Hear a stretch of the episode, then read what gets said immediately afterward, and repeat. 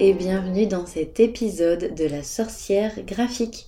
Alors, pour cet épisode de podcast, on est à l'épisode 41 et euh, du coup tu l'auras certainement vu euh, bah, dans le titre. Hein. nous allons parler aujourd'hui de développement personnel et plus particulièrement de la pression euh, qui s'installe justement avec les principes de développement personnel. Du coup, le développement personnel, ça, c'est quelque chose vraiment qui a une longue histoire derrière lui.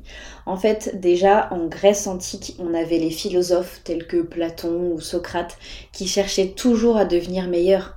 En gros, c'était un peu euh, la base de la base du développement personnel, le, fait de chercher à évoluer, le fait de chercher à devenir meilleur. Et donc du coup, les pratiques de développement personnel ont vraiment connu un essor euh, dans les années 60, et notamment avec le mouvement New Age. Euh, et, du coup, ça s'est installé et c'est resté ce qui n'est pas plus mal en soi, mais voilà. Maintenant, on regroupe au sein du terme développement personnel vraiment plusieurs pratiques, euh, des choses qui sont euh, parfois très à la mode, des choses qui sont tendance, pardon, et du coup, ben, pour le meilleur et pour le pire.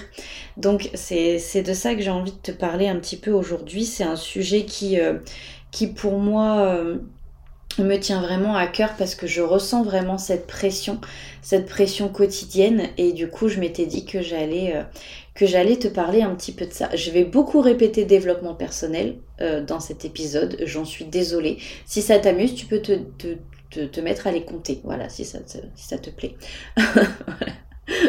La petite intervention qui ne sert à rien du tout. Bref, donc, le développement personnel, qu'est-ce que c'est? C'est euh, en fait un ensemble de pratiques, donc de pratiques hétéroclites hein, pour le coup, ayant pour but de vraiment mieux nous aider à mieux nous connaître, euh, mieux, à mieux nous valoriser, à trouver nos talents et du coup à améliorer notre vie. En somme, à être plus heureux. Voilà, aussi. Euh, du coup, que ce soit à travers la spiritualité, euh, le coaching, tout ce qui est hygiène de vie, le développement personnel de manière générale se base sur la théorie de la pensée positive. Donc c'est une pensée qui a été, euh, qui est née en 1952 aux États-Unis euh, sous la plume d'un pasteur. Alors je suis incapable de te retrouver le nom, j'en suis navrée, mais voilà. Donc cette théorie, entre guillemets, cette théorie de la pensée positive a été repopularisée dans les années 2000 et va se baser sur une règle qui est très simple. En se poussant à être positif en toutes circonstances, on est plus susceptible d'atteindre le bonheur. Voilà, ça c'est la base. Euh, de nombreux auteurs après ont apporté leur pierre à l'édifice un petit peu euh, pour en arriver euh, au développement personnel qu'on en connaît aujourd'hui. Et du coup, on compte trois branches principales. On a la spiritualité, donc qui va comprendre des pratiques New Age, le travail de l'âme, le chamanisme, euh, la méditation, des choses comme ça, enfin vraiment des choses euh, qui nous amènent à une connexion peut-être avec quelque chose de plus haut que juste nous-mêmes. Ensuite, en deuxième branche principale, on a le coaching qui euh, le plus souvent est pour améliorer ses performances euh, au travail de, manière générale, augmenter ses performances dans la vie, dans l'organisation. Il y, a, énormément maintenant de coaching en nutrition, de coaching de vie, de coaching pour travail, etc. Et, euh, et c'est pas plus mal en soi parce que ça peut apporter vraiment de très bonnes choses. Et on a la troisième branche principale du développement personnel qui est en fait le côté mode de vie, donc vraiment plus hygiène de vie.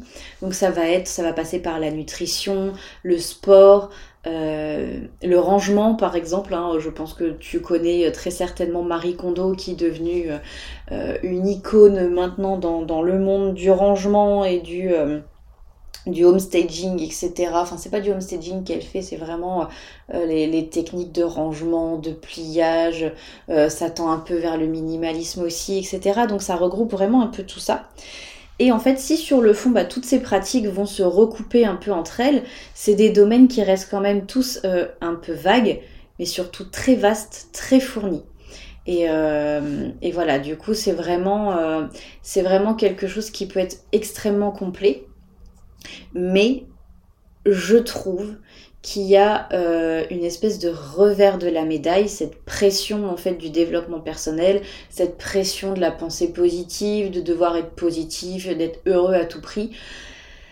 je trouve ça lourd. Et, et voilà, du coup, j'avais envie de parler un petit peu de ça. Donc, en soi, il y a plein de raisons, des très bonnes raisons, qui font qu'on a envie de commencer un développement personnel.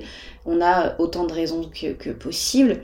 Mais euh, si certains cherchent, par exemple, grâce à la spiritualité, euh, quelque chose qui tend plus vers le rapprochement à la nature, à mieux se connaître, on a aussi d'autres personnes, par exemple, qui vont faire du coaching pour être plus performants dans leur activité professionnelle, dans leur vie de tous les jours, euh, d'avoir un corps plus performant aussi, parce que du coup, certains vont se mettre à faire du yoga, il va y avoir de la méditation. Il y a d'autres personnes qui vont euh, chercher à s'améliorer en termes d'organisation. C'est mon cas par exemple euh, en tenant un boulet de journal. Il y a énormément de gens qui font ça aussi. Donc en gros, les idées euh, de pratique de développement personnel vraiment ne manquent pas. Le souci entre guillemets, c'est que quand on commence à mettre le doigt dans l'engrenage, euh, enfin l'engrenage du développement personnel, quand on commence en fin de compte, on se retrouve vraiment face à une multitude d'informations, une multitude de méthodes. Euh, on ne sait pas comment faire, on ne sait pas comment y arriver. Il y a des livres, il y a des séminaires, il y a du mentoring, il y a des coachings en tout genre, il y a des soins, des rituels. Enfin vraiment c'est euh, c'est une espèce de, de, flot d'informations, de flot de possibilités, et ça peut être vraiment étouffant, ça peut donner le tournis, et du coup avoir l'effet inverse, c'est-à-dire nous en dégoûter. Au lieu de travailler sur soi, on repousse l'introspection, on emmagasine une quantité phénoménale de savoir, mais euh, en fin de compte qu'on oublie de mettre en pratique. On consomme en fait euh, euh, des théories, on consomme des idées de pratique, etc. Mais est-ce qu'on le fait vraiment? Est-ce que ça nous aide vraiment à être heureux? Voilà, ça c'est une interrogation que je laisse en suspens. Pour moi, le principe du développement personnel, ça peut être quelque chose de très intimidant et on peut vraiment partir, euh, parfois, pardon, se sentir euh, ben, encore plus mal que après, euh, après avoir commencé justement qu'avant. Parce que bah, parce qu'on peut culpabiliser, par exemple, de ne pas culpabiliser, de, de ne pas, pardon, je vais y arriver. mon cerveau va plus vite que ma bouche. On peut culpabiliser de ne pas tout faire à fond, de de ne pas se sentir bien, on, peut culpabiliser de ne pas méditer tous les jours par exemple, euh, de ne pas faire un tirage de cartes tous les jours, euh, de ne pas avoir de régularité. Euh, quelqu'un qui est vraiment calé et qui a envie de bien se nourrir peut parfois aussi se sentir mal d'un coup d'avoir envie de manger gras, sans vouloir de ne pas réussir à se lever tôt le matin pour faire une morning routine, pour faire deux heures de journaling et ensuite pour faire son yoga. Euh, enfin voilà, du coup, il y, a cette espèce de pression, de culpabilisation aussi qu'on se dit on fait pas assez bien. Euh, moi, c'est quelque chose qui m'embête parce que c'est quelque chose que je subis aussi, donc j'essaye vraiment de me remettre en question sur tout ça. Mais, euh, mais c'est quelque chose aussi que je subis et et je pense qu'en vrai, on devrait vraiment tous avoir le droit de se fiche la paix. On a le droit d'être triste, on a le droit d'être en colère, on a le droit de manger euh, des trucs fat des fois. Euh, quand j'ai envie d'un burger, bah, ça m'arrive de le faire. On a le droit de, faire la grasse mat, on a le droit de pas faire de morning routine, on a le droit de ne pas avoir envie de faire des exercices de yoga ou de méditation. On a le droit, en fait, de, de se foutre la paix. Vraiment, on a vrai si je deviens un peu grossière, mais il y a autant de pratiques qu'il y a de personnes et en fait on a le droit de lâcher prise quand on en sent le besoin, quand on en ressent vraiment la nécessité. On n'est pas obligé d'être tout le temps heureux, on n'est pas obligé d'enfouir ses émotions négatives. Au contraire, en fait, ce qui est le plus important, c'est de vivre les émotions. C'est de pas les enfouir, mais qu'elles soient négatives ou positives, il faut vivre ces émotions. Parce qu'en fin de compte, le développement personnel, pour devenir une meilleure version de nous-mêmes, oui, carrément. C'est une très bonne idée, c'est une très bonne chose. Par contre, se rendre malheureux euh, en cherchant, euh, en cherchant à atteindre une espèce de, de, perfection qui en fait sera inatteignable, hein, et eh ben pour moi non. Parce que euh, bah parce qu'on peut pas être parfait, on peut pas être à part le Dalai Lama, hein, le Dalai Lama et encore même lui il est pas parfait, hein, mais je pense que voilà en termes de développement personnel il y aura jamais de fin on peut toujours être meilleur, on peut toujours s'améliorer, on peut toujours faire mieux, on peut toujours faire plus. Donc si on se foutait un peu la paix, en fait, euh, pour moi le plus important dans tout ça finalement, ça va vraiment être la bienveillance.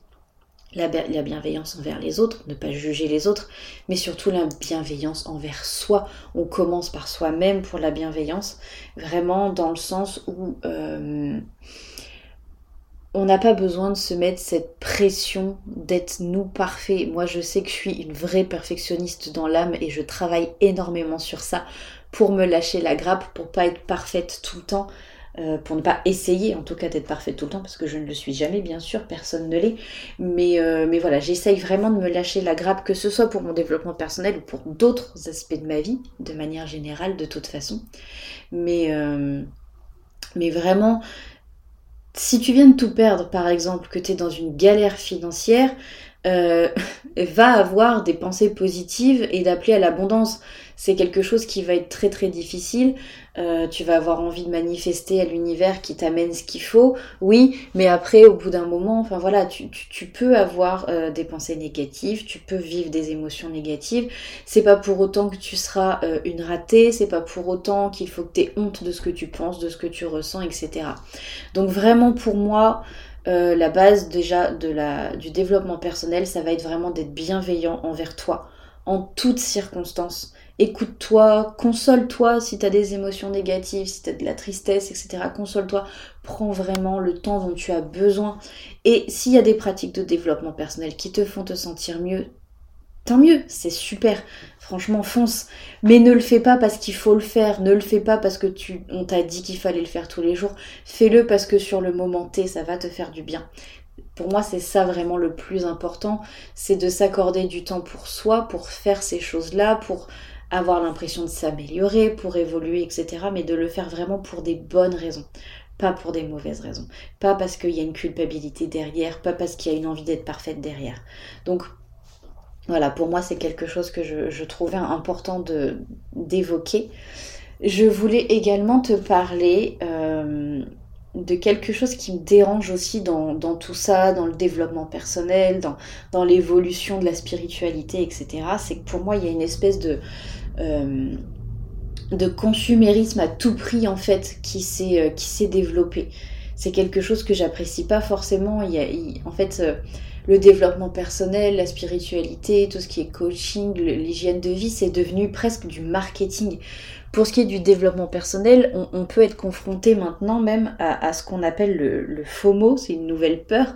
C'est, vous m'excuserez pour mon accent, Fear of Missing Out, en gros la peur de rater quelque chose en, français. Donc c'est quelque chose qui nous pousse presque à ne jamais décrocher des réseaux sociaux, par exemple, euh, à ne jamais décrocher euh, d'internet, des, des, infos qu'on pourrait trouver, etc. Parce qu'on a peur de rater quelque chose. On a peur de rater une info, ou alors on a envie de se former toujours plus pour acquérir toujours plus de connaissances, pour faire toujours plus de développement personnel, pour être toujours plus heureux, etc. Stop, c'est une course en fait au consumérisme, on consomme du contenu, on consomme euh, des choses matérielles, etc. pour être meilleur, pour se développer encore plus.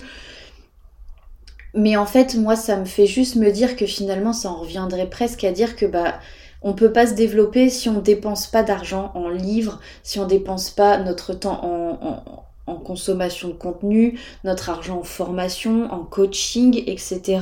Et du coup, ça exclurait le fait euh, que bah, ceux qui ont moins de moyens bah, peuvent pas être développés en fait. Enfin, c'est pas comme ça que je veux le dire, mais, mais qu'en gros, toujours consommer plus, d'un point de vue financier, d'un point de vue dépenses, toujours consommer plus aussi en termes de contenu. Ça veut dire quoi? Ça veut dire que les gens qui n'ont pas la possibilité d'y accéder n'ont pas le droit d'être développés, n'ont pas le droit d'évoluer, n'ont pas le droit d'avoir des pratiques de développement personnel. voilà, c'est quelque chose qui me dérange euh, et du coup c'est pour ça que j'avais envie d'en parler. Cet épisode de podcast de manière générale, c'est plus des réflexions ouvertes, des choses que je ressens un petit peu sur tout ça. Je, vide un petit peu mon cœur. Hein. Là, pour le coup, c'est vraiment un petit peu ça. Et, euh, ça me dérange vraiment parce que euh, je vais parler aussi un peu du, cas des sorcières modernes parce que pour le coup, à mon plus grand regret, on retrouve aussi ce consumérisme, pas que de consumérisme de contenu, mais dans le domaine de l'ésotérisme. On a clairement les sorcières qui sont à la mode. La, tendance sorcière, spiritualité, ésotérisme, c'est quelque chose qui est tendance. Je ne critique absolument pas ça, je suis la première à en bénéficier, à en profiter. C'est quelque chose qui peut être très bien. C'est euh, alors un mouvement, une tendance, je ne sais pas exactement comment appeler ça, mais en fait c'est quelque chose qui, de manière générale, va prôner le respect de la nature. Les sorcières modernes sont des femmes qui, ou des hommes d'ailleurs, mais surtout des femmes qui ont conscience de leur pouvoir féminin qui respectent leur cycle naturel, qui vont euh, s'intéresser à la lune, à la nature. Il y a un côté vraiment Greenwich, donc le côté on s'intéresse à l'écologie. C'est bon pour l'écologie en soi parce que bah, du coup, plus il y aura de sorcières, plus il y aura de bonnes valeurs, euh, notamment écologiques, qui seront répandues, etc. Donc, en soi, tout ce qui est euh, cette tendance, en, tout cas le, le fait que les sorcières modernes soient vraiment plus comment je peux dire ça? Pas si visible en fait, le fait qu'il y ait vraiment plus de visibilité pour, euh, pour les sorcières modernes, ça peut être quelque chose de très très bien. Ça peut aussi euh, montrer un, bon exemple pour les générations futures, parce qu'il peut y avoir des choses très très positives dans tout ça. Il y a du négatif aussi, mais bon là c'est pas la question. Mais du coup d'un point de vue consommation, moi ça me fait me poser des questions, parce que Bien sûr, c'est super cool, par exemple, de trouver euh, vraiment facilement, d'avoir la possibilité d'acheter facilement ce dont on a envie. Des oracles, des tarots, des pendules, des cristaux. Moi, la première, euh, en tant que créatrice d'un jeu de tarot, je suis très heureuse qu'il soit disponible sur Amazon. Clairement, je suis très heureuse que ma maison d'édition euh, ait pu le sortir et qu'il soit facilement trouvable dans des boutiques ou sur des sites web et que tu peux euh, acquérir tout ça en un clic. Je vais pas cracher dans la soupe, je vais pas dire que c'est mal, ce n'est pas ce que je dis. Vraiment pas. Mais euh, d'un point de vue consommation, tout ça c'est cool. Mais il y a aussi un revers de la médaille, c'est quelque chose que je trouve dommage. Mais au lieu de d'inciter euh, à l'achat, enfin pas d'inciter à l'achat, mais au lieu de privilégier, voilà c'est ça le mot que je cherche, au lieu de privilégier par exemple euh, de l'artisanat, des objets fabriqués par la nature, parce que il y a des choses qui sont trouvables dans la nature. Par exemple, quand je vois des nanas qui peuvent acheter euh, de la sauge blanche qui vient de l'autre bout du monde, alors que les meufs, si vous avez un bout de terre ou même un pot avec de la terre dedans, faites pousser votre sauge en fait. Ce sera beaucoup plus simple, euh, ce sera beaucoup plus facile, ce sera local. Vous n'allez pas faire venir un avion pour transporter votre sauge. Euh, après, je ne suis pas là pour culpabiliser les personnes qui le font. Chacun vraiment fait bien ce qu'il veut. C'est juste que je trouve dommage que du coup on remplace l'artisanat ou des choses qui peuvent être euh, données par la nature. On remplace aussi, euh, on favorise pas en fait, on pourrait, mais euh, les, les petits créateurs, les, les personnes qui sont des, des créatrices locales, les voilà, ça revient un peu à l'artisanat, alors pas forcément au Made in France, mais quelque chose qui peut être local. Et on peut trouver vraiment en plus euh, des qualités fantastiques dans l'artisanat, mais à côté de ça, la plupart du temps, à mon plus grand regret, eh ben, on va aller euh, commander des produits qui viennent de l'autre bout du monde. Pour ne citer personne, on a le Made in China. Voilà, pour ne citer personne, la meuf elle cite. Bref, euh, en gros c'est quelque chose qui m'embête un petit peu parce qu'on a la possibilité d'acheter des choses de qualité, du bel artisanat, des éléments, enfin des pas des éléments, mais des, beaux produits en fait, vraiment des, choses qui peuvent être locaux, des choses qui peuvent être euh, euh, vraiment euh, fait avec le cœur, avec passion, et au lieu de d'aider des petits artisans, des créateurs, des créatrices, eh ben on va aller acheter du made in China sur Amazon quoi. Donc là pour le coup c'est quelque chose moi qui me qui me dérange un petit peu, sachant que ben quand on est euh, dans les, pratiques de sorcières, il y a de nombreux ingrédients qu'on peut récolter nous-mêmes dans la nature, il y a des choses qu'on peut fabriquer etc. Le les sorcières, c'est pas pour rien qu'on dit witchcraft, c'est le fait de crafter, le fait de créer des choses de ses mains pour nos pratiques de sorcellerie. C'est un peu la base en fait des, sorcières, de ouais, des sorcières, que ce soit sorcières modernes ou sorcières tout court d'ailleurs. Donc du coup, voilà, pour moi, c'est un petit peu dommage d'aller acheter des choses qui viennent de l'autre bout du monde. Après, j'ai déjà fait des épisodes un peu sur ce thème pour tout ce qui était, euh, euh, ben, par exemple, un, Noël éco-responsable. Et, et, vraiment, je, parce que c'est bien de privilégier le fait de fabriquer soi-même ou de se fournir localement, etc., etc. Et je suis pas là pour culpabiliser qui que ce soit, vraiment pas. Euh, si en écoutant ce podcast, c'est ce que tu ressens, vraiment, ce n'est pas mon intention. Tout le monde fait bien comme il veut. Euh, ça, pour le coup, moi, je me suis toujours dit, j'ai envie qu'on me foute la paix dans ce que j'ai envie de faire. C'est pas pour aller moi culpabiliser les autres. Mais personnellement, j'essaye maintenant de faire très attention à la qualité de ce que j'achète, à la provenance de mes objets en général. S'il y a des choses que je peux fabriquer, je les fabrique. Je fais gaffe aux provenances, surtout pour ce qui est mes objets ésotériques en particulier. Euh, c'est tout bête, mais par exemple, si tu as la possibilité d'acheter euh, un jeu tarot sur Amazon ou que tu as la possibilité de l'acheter sur le site de l'éditeur, bah, va peut-être plutôt privilégier le site de l'éditeur en fait. Euh, si tu as la possibilité de l'acheter dans une petite boutique que tu as trouvé et qui euh, choisit soigneusement les oracles et les tarots que la personne vend, etc., peut-être privilégier cette petite boutique là plutôt qu'une grosse boutique comme la Fnac. Enfin voilà, après c'est des petites choses vraiment si c'est plus simple pour toi d'aller à la Fnac ou d'acheter sur Amazon, c'est OK, il n'y a pas de problème. C'est pas ce que je suis en train de dire, je ne dis pas ce qu'on doit faire, ce qu'on ne doit pas faire. Je dis juste qu'il y a possibilité aussi de faire autrement et, euh, et, que ça peut être bien en fait. Donc voilà, euh, je vais arrêter de vraiment me, m'étaler sur le sujet. Euh, pour conclure, en fait, vraiment loin de moi l'idée de jeter la pierre à toutes ces pratiques, à toutes ces possibilités infinies de développement personnel, euh, à tout ce qui est euh, consumérisme de contenu ou consumérisme d'objets en lien avec le développement personnel, la spiritualité, etc. par contre, j'ai vraiment envie de ne pas croire en la culpabilisation. Parce que pour moi, je crois vraiment que chacun voit midi à sa porte et que dans le développement personnel, de manière générale, chacun fait comme il veut, mais surtout comme il peut. Pour moi, euh, l'important, et c'est quelque chose que je me répète maintenant depuis des années, l'important n'est pas d'être parfait, l'important est de faire de son mieux. Il y a vraiment autant de façons de pratiquer en développement personnel, en ésotérisme, en spiritualité, en coaching, en nutrition, etc. Il y a autant de façons de pratiquer et d'être qu'il y a de personnes. Donc en gros, faut pas chercher à être parfait, faut pas se comparer aux autres, parce que ce qui est possible pour un tel ne le sera pas forcément pour toi. Et, euh, et c'est ok en fait, c'est pas grave, l'important c'est de, de, faire de ton mieux. Et le but, en gros, pour vraiment conclure pour le coup, vraiment le but de tout ça, c'est d'être plus heureux, mais en gros c'est pas du tout une course à la performance, c'est pas une course à la perfection. Donc pour moi le développement personnel doit convenir à qui tu es et c'est aussi quelque chose alors c'est pas pour les mêmes sujets mais c'est quelque chose que je vraiment j'essaye de voir et de transmettre à mes clientes.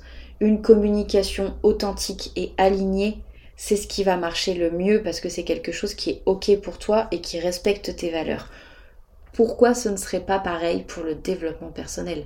En fait, le but, c'est de faire de ton mieux, c'est d'être plus heureux, mais c'est de faire quelque chose qui te correspond à toi, quelque chose qui est aligné avec toi. Le but c'est pas de faire mieux que euh, la nana que j'ai vue sur le compte Instagram, etc. Enfin c'est juste tellement fatigant et tellement euh, énergivore en fait d'essayer d'être parfait ou de coller aux standards de la, pratique spirituelle ou du développement personnel qu'on voit. Enfin bref. Je m'arrête là pour aujourd'hui. je pense que j'ai quand même beaucoup parlé. Euh, j'espère que ce sujet euh, qui euh, peut vraiment prêter à polémique ne va pas te déranger. Si c'est le cas, j'en suis navrée, mais voilà, c'est comme ça. J'avais envie de parler de ça, donc je le fais.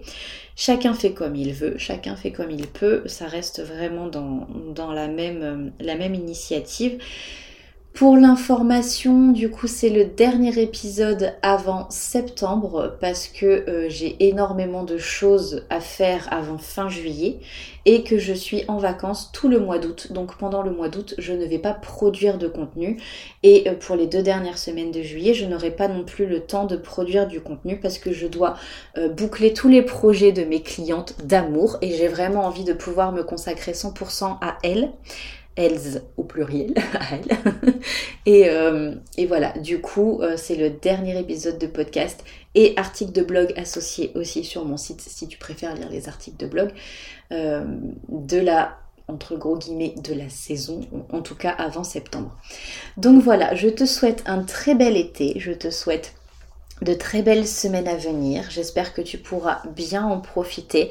J'espère que tu vas vraiment faire ce que tu as envie de faire. Personnellement, moi je me suis créé une liste de la joie. Oui, j'adore faire des listes. Et donc je me suis créé une liste de la joie et j'ai vraiment bien l'intention de la respecter. C'est pas une to-do list de choses, de choses chiantes à faire. C'est une to-do list de la joie avec que des trucs trop cool à faire, que des trucs qui m'éclatent et des trucs que je vais faire pour ma famille, pour moi pour vraiment profiter de mes vacances en Bretagne. Voilà, lieu de résidence où je suis, etc.. Je préfère préciser, je ne vais pas en vacances en Bretagne, j'habite en Bretagne. Bref, la petite parenthèse qui ne sert à rien du tout. Je te souhaite une euh, très très belle saison estivale et on se retrouve en septembre. Je te dis à très bientôt et on se voit le plus vite possible. Au revoir.